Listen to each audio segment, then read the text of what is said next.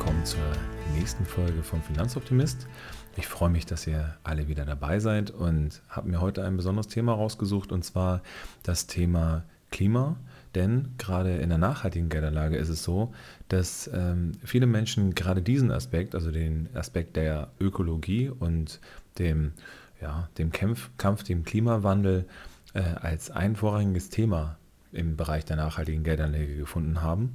Und ich würde das jetzt besonders aus dem Aspekt des äh, von China mal betrachten wollen. Denn China ist, äh, wie wahrscheinlich viele von euch schon gehört haben, einer der Vorreiter aktuell im Bereich der regenerativen Energien, im Bereich der Elektromobilität und ist dabei aber auch sehr ambivalent. Das heißt, wir haben da Vor- und Nachteile. Und ich würde das Ganze gerne mal einmal von verschiedenen äh, Seiten beleuchten, denn häufig wird das Ganze sehr, sehr positiv und in bunten Farben gemalt. Und auf der anderen Seite wird von vielen Leuten das Thema sehr, sehr schlecht geredet, dass man eben über Ökobilanzen von Batterien spricht. Ich würde jetzt mal einfach einzelne Punkte mal beleuchten wollen. Und der erste Schritt ist, ähm, dass wir uns die Frage auch gerade im Bezug der Jamaika-Koalition äh, fragen, was ist denn mit Elektromobilität? Wie schnell sollte man wirklich aus dem fossilen Brennstoff, was äh, Individualverkehr angeht, dann wie schnell sollte man sich diesem Thema nähern? Und es ist so, dass äh, BYD, die mittlerweile der größte Hersteller von Elektromobilität sind, auf jeden Fall ein Treiber in dem Bereich sind. Das heißt, je größer die Produktion sein wird und je mehr äh, Druck da auf dem Markt entsteht, desto günstiger werden die Preise werden. Das bedeutet, wir können irgendwann davon ausgehen, dass vielleicht sogar Elektromobilität, was die Anschaffung angeht, günstiger wird als der fossile Brennstoffmotor. Und ähm, dabei muss man aber auch eines wissen, denn äh, BYD ist auch ein Konsument von ähm, ja, den Produktionen, die aus der Demokratischen Republik Kongo kommen. Jeder, der schon mal auf meinem Vortrag war, weiß, dass wir äh, da durchaus ganz große Probleme haben, weil in der Demokratischen Republik Kongo äh, schon die Abbaumöglichkeiten für Kobalt unterschiedlichster Art sind. Das bedeutet, einige Minen und auch viele Minen sind nicht zertifiziert weil dort unter Umständen eben auch Kinderarbeit dann stattfinden kann und man kann es nur bedingt kontrollieren, aus welcher Region das Ganze dann kommt. Aber ähm, trotz alledem muss man eben sagen, dass der Vorreit, das Vorreitertum von ähm, Elektromobilität in China äh, zu loben ist. Auf der anderen Seite muss man auch sagen, das macht China natürlich nicht aus tiefer Überzeugung der Umwelt gegenüber, sondern vor allen Dingen aus dem Aspekt heraus, dass ähm, immer mehr Proteste entstehen, weil es eben sehr viel Smog in den Städten gibt. Das bedeutet, wir haben dort äh, teilweise Situationen, dass äh, Menschen ihre eigenen Füße nicht mehr sehen können, weil es dort so neblig ist. Und das ist eine ganz, ganz große Problematik, die dazu geführt hat, dass China sich diesem Thema der E-Mobilität angenommen hat. Also auch da ein ambivalentes Thema. Woher kommen die Rohstoffe? Warum macht man das Ganze? Aber grundsätzlich ist äh, der Trend ein guter, dass man sagt, man möchte Elektromobilität machen.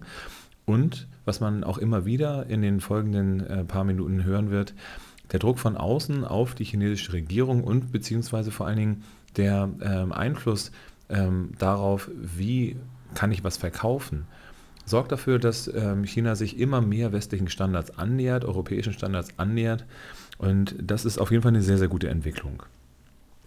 Wir haben zusätzlich aber auch äh, Entwicklungen, die ähm, sehr häufig sehr skeptisch betrachtet werden und das auch zu Recht. Und zwar im Bereich von der äh, Herstellung von Smartphones zum Beispiel ist Foxconn einer der sehr, sehr großen Betreiber. Neben dem, dass auch die in der Demokratischen Republik Kongo ihre Produkte besorgen. Das bedeutet, dass man ähm, auch da sich die Frage stellen muss, welch, wer baut die Rohstoffe ab ist der zweite Schritt auch die Problematik der Behandlung der Arbeiter insgesamt. Das heißt, ein Governance-Thema und nicht mal nur ein Umweltthema, weil die Art und Weise, wie mit den Mitarbeitern umgegangen wird, durchaus ja, dazu geführt hat in der Vergangenheit, dass viele Selbstmorde passiert sind. Und das führt zu der absurden Situation, dass die Mitarbeiter, die dorthin kommen, sogenannte Nicht-Selbstmord-Erklärungen ähm, unterschreiben müssen. Und es werden jetzt sogar Fangnetze bei Foxconn aufgesetzt, damit nach außen hin keine Probleme in die Öffentlichkeit geraten. Das Ganze muss man eben auch wieder ein bisschen ambivalent sehen und ähm, dementsprechend nur das Smartphone so günstig und so Hightech-mäßig wie möglich zu machen, ist mit Sicherheit nicht der Weisheit letzter Schluss. Ein weiterer Faktor, der jetzt äh, auch immer wieder in den Vordergrund kommt, ist der Bereich der Solarpanels. Das heißt, wo kommen die ganzen her?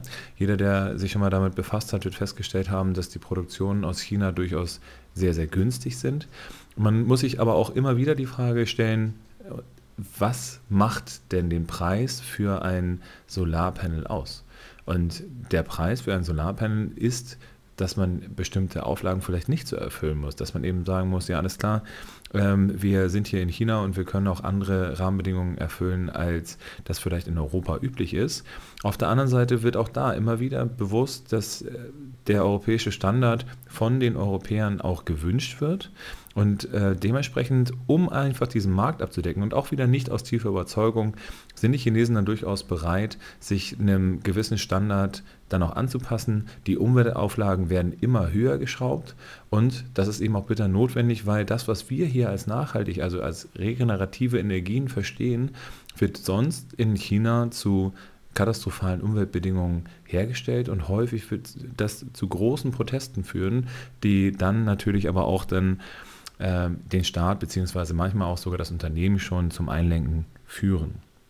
Das heißt, wenn also dieser Weltmarktführer mit 60 Prozent der Produktion irgendwann doch die Kurve bekommt und immer bessere Umweltstandards äh, einführt, ist das auf jeden Fall eine gute Tendenz.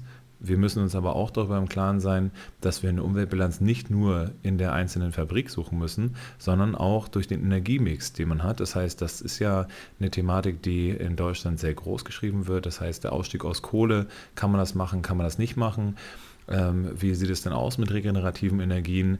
Und da muss man sich auch immer wieder vor Augen führen, dass gerade Solarenergie nur bestimmte Zeiten am Tag nutzbar ist. Denn wie äh, das ein großer CSU, äh, CDU-Politiker mal gesagt hat, die Sonne scheint nachts normalerweise auch nicht und äh, der Wind, der weht auch nicht jeden Tag und dementsprechend ist das ein ganz großes Thema, was jetzt auch die Koalitionsverhandlungen mit zum Scheitern verurteilt hatte. Und dementsprechend äh, wollte ich heute mal eine kleine äh, einen kleinen Rundumschlag zum Thema nachhaltige und regenerative Energien machen nicht alles, was Gold ist, glänzt und äh, nicht alles, was glänzt, ist Gold. Und dementsprechend denke ich mal, dass wir schauen müssen, dass wir die Lieferketten ganz bis nach hinten verfolgen, dass wir uns immer wieder darüber Gedanken machen, warum sind Dinge zu dem Preis zu haben, wie sie zu haben sind. Und das wollte ich euch jetzt heute mal auf den Weg geben. Ähm, das Konsumentenverhalten hilft aber auf jeden Fall. Das heißt, wenn wir in Europa uns immer wieder diese Frage stellen und sagen müssen, woher kommt denn mein Rohstoff, woher kommt das Endprodukt und wer verkauft mir das Ganze und woher kommt das Ganze? Also muss das um die halbe Welt geschifft werden, damit es dann bei mir auf mein Dach kommt, dann ist das mit der Ökobilanz vielleicht auch nicht mehr ganz so doll und nicht so weit her. Und das sind eben Dinge, die wir alle ähm, uns vor Augen führen sollten, wenn wir uns im Bereich der regenerativen Energie bewegen. Das soll es auch für heute gewesen sein. Ich äh, freue mich, dass äh, ihr mir wieder zugehört habt und ich wünsche euch auf jeden Fall noch eine schöne Zeit. Startet gut in die Weihnachtszeit rein und bleibt mir weiter gewogen. Tschüss und auf Wiedersehen.